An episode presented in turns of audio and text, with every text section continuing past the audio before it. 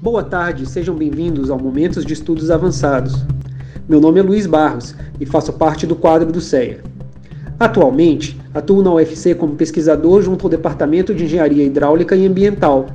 Serei o seu apresentador para o programa do mês de agosto.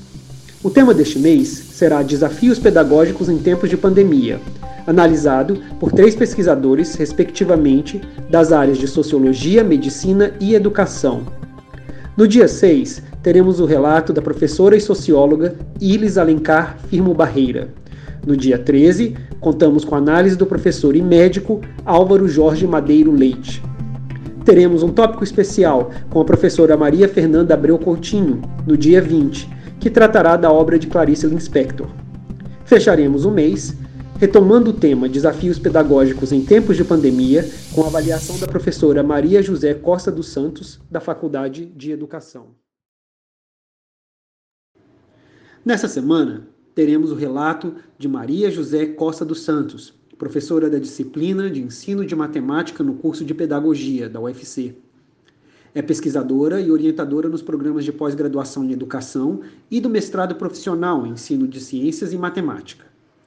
Atua nas áreas de educação, educação matemática, formação matemática do professor que ensina matemática com ênfase nos processos de ensino e aprendizagem, no currículo, na avaliação de larga escala e avaliação da aprendizagem, nos recursos didáticos digitais, na educação à distância e nas tecnologias digitais voltadas para o ensino de matemática.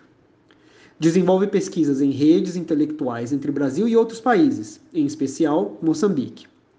Desenvolve projetos de pesquisas com bolsistas PIBIC e PIBIT, financiadas pelo CNPq e pela FUNCAP, com foco na inovação pedagógica e tecnologia de professores que ensinam matemática.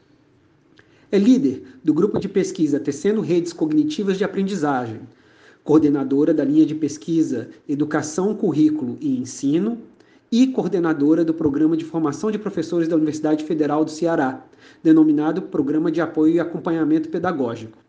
Recebeu homenagem por suas contribuições para a formação, em nível da pós-graduação, dos professores da Rede Pública Municipal de Sobral. É com grande prazer que deixo a vocês a fala da professora Mazé. A Covid-19 pegou a humanidade de surpresa e a educação é das áreas mais afetadas. Os professores compartilham de várias inseguranças que permeiam a resistência à tecnologia, o uso pedagógico das ferramentas digitais e o modelo de ensino via remoto. Essa resistência fez emergir o despreparo do professor para o uso das tecnologias digitais, ficando evidente que há uma lacuna na formação inicial e formação continuada, algo que torna mais difícil o seu engajamento e a inclusão dos seus alunos nos processos de ensino e de aprendizagem. Além disso, a ausência do contato físico que afeta a todos e o distanciamento social compulsório dado pela Covid-19 aflorou questões sobre desigualdades socioeconômicas, a limitação de acesso à internet, além de efervescências socioemocionais. Mas compreendeu-se frente ao caos que a educação não podia parar. Pois se saúde é vida, educação é qualidade de vida. Um povo sem educação é mais susceptível de adoecer. Nesse cenário, o professor passou a ser visto como um profissional indispensável no processo educacional e uma rede solidária formativa foi criada para que todos pudessem se fortalecer, superando o desafio de enfrentar o ensino remoto via plataformas online.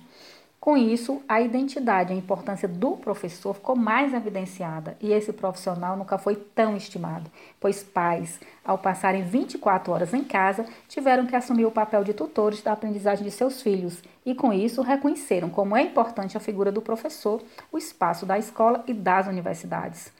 No que se refere às questões técnicas e tecnológicas, o desafio compreende desde como preparar uma aula remota, gravar uma videoaula, selecionar materiais que possam ser compartilhados com os alunos. Envolve também a escolha de ferramentas e estratégias adequadas que possibilitem mais aprendizagem, tendo como finalidade minimizar os desafios do ensino remoto, e vão desde a preocupação com os problemas de conexão instável à participação dos alunos nas atividades síncronas e assíncronas.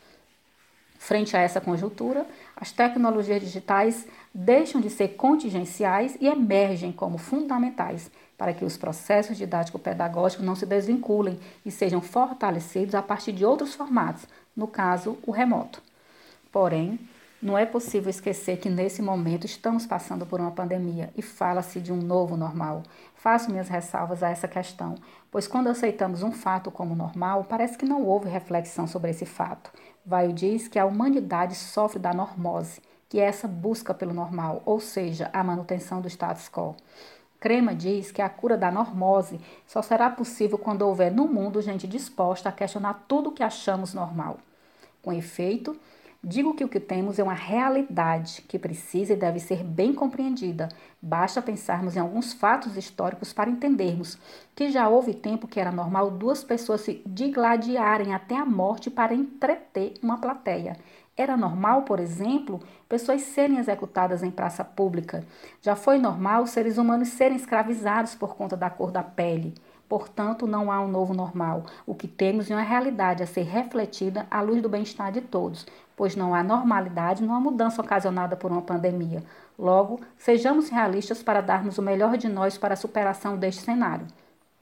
Ainda sobre os desafios pedagógicos em tempos de pandemia da Covid-19, compreendo que é preciso estudar, planejar e reorganizar o sistema de ensino a partir dos aprendizados obtidos nesta experiência, a fim de estabelecimento de conexões entre ensino presencial, ensino híbrido e ensino à distância.